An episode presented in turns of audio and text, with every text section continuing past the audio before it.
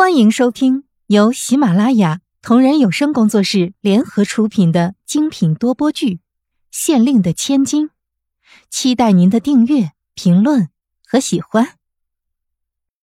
第二十七章：栽赃县令。慕容菲菲低低的说道：“这位大哥，真是对不起。”这么一句道歉。让那个大哥一时不知道发生了什么事，他惊诧的问道：“呃，这位小姐，我的家人又不是你杀的，呃，怎么向我说这样的话？”慕容菲菲不知道该怎么解释，只苦笑着说道：“大哥，不要问了。总之这件事都是我的错，我会马上解决好，不让咱们县城的人继续受到别人的杀戮。”大哥，你相信我，我一定可以做到的。正是这个道理。他这样说，那位大哥更加是听得云里雾里。但是看到他这样激动的样子，还是无奈的说道：“呃，好了好了，这位小姐，我看你都快要哭出来了。呃，不管什么事，嗯，都不要太在乎了。啊，就像是我。”我双亲都被人杀了，我虽然难过，但是该怎么过，这日子还得怎么过，你说是不是？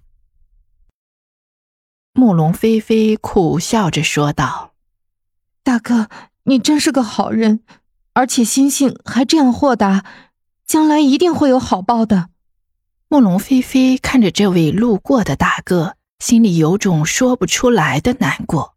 倘若不是因为他，倘若他不是那么任性，现在虽然他的父亲可能还没有事，但是他实在太了解王爷了。王爷既然连县上的无辜百姓都不放过，怎么会放过他的父亲呢？现在他的父亲还没有出事，或许只是王爷还没有找到合适的时机和办法而已。事实证明，他是真的猜对了。王爷想着将那个县令给废了，但是自从他的账本被皇上看到，皇上虽然没有大肆责罚他，可是却收回了不少的权利。现在的他已经没有权利任免一个县令了，所以想要对那个县令下手，他一时还找不到机会。他正在那里恨得牙痒痒，他的管家突然说话：“如果王爷想要收拾那个县令，奴才倒是有一个办法，不知道是不是行得通呢？”王爷笑着说：“这一向都是你的鬼点子最多，现在说说吧，你又有什么馊主意了？”那个管家说道。王爷，现在皇上收回了您任免官员的权利，所以暂时不能动那个县令。但是这次那个账本上也有那个县令的名字，我觉得王爷可以到皇上那里去告他一状，就说当初是他千方百计想要给王爷送礼，王爷没有把持住才收下的。王爷是皇上的亲戚，可是那个县令却什么都不是。现在天下人人都知道，皇上最讨厌的就是受贿，还有结党营私。如果可以状告那个县令结党营私，并且用银子贿赂上司，那么他的官运相信也就到了头了。这样想着，王爷便觉得管家这个主意不错，笑着说道：“瞧着你平日里没有什么话说，现在瞧着。”你倒当真是个人才！被王爷这样夸，他多少也有点不好意思，就说道：“能够为王爷效力，这本来也是我的荣幸，所以现在我真的很快乐。”王爷听了这个管家的话，第二天向皇上密报了县令向他行贿的事儿。他声情并茂的说道：“皇上，臣当以为他是个君子。”还一度想要与他交朋友，但是万万想不到，他这样的人也会向臣来行贿。他说的非常认真，还时不时的需要思索一下，那样子怎么看都不像是假装的。他说道：“这个县令的钱，陈一时也没有多想，就收下了。后来想一想才知道，这些钱都是用来治水修河堤的。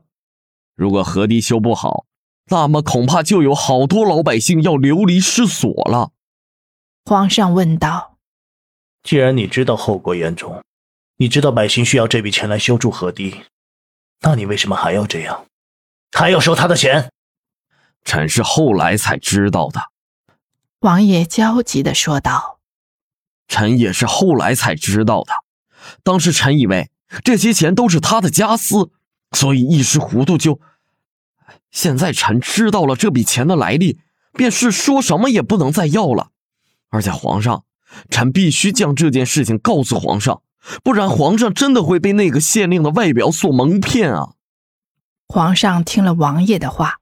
觉得这个县令居然贪污修筑大坝所需要的银子，身为一个父母官，可是置所有子民的安危于不顾，竟然一个人贪污了那些百姓的救命钱，还拿着这些钱去贿赂王爷，当真是是可忍孰不可忍。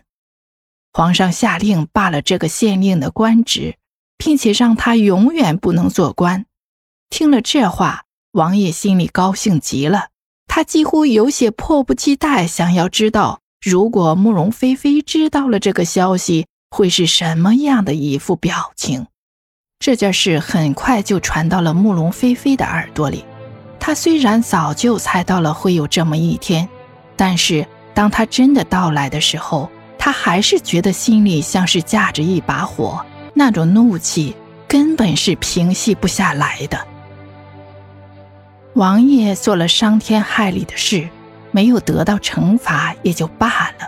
可是现在很明显是更加得寸进尺了，居然还派人杀了那么多的无辜乡民。现在又不知道用了什么下三滥的手段，让他父亲的官职也没有了。慕容菲菲怒不可遏，决定当夜就闯进王府，让王爷给他一个交代。这些死去的人需要偿命，而那些活下来的人也还需要赔偿。本集已播讲完毕，下集精彩继续。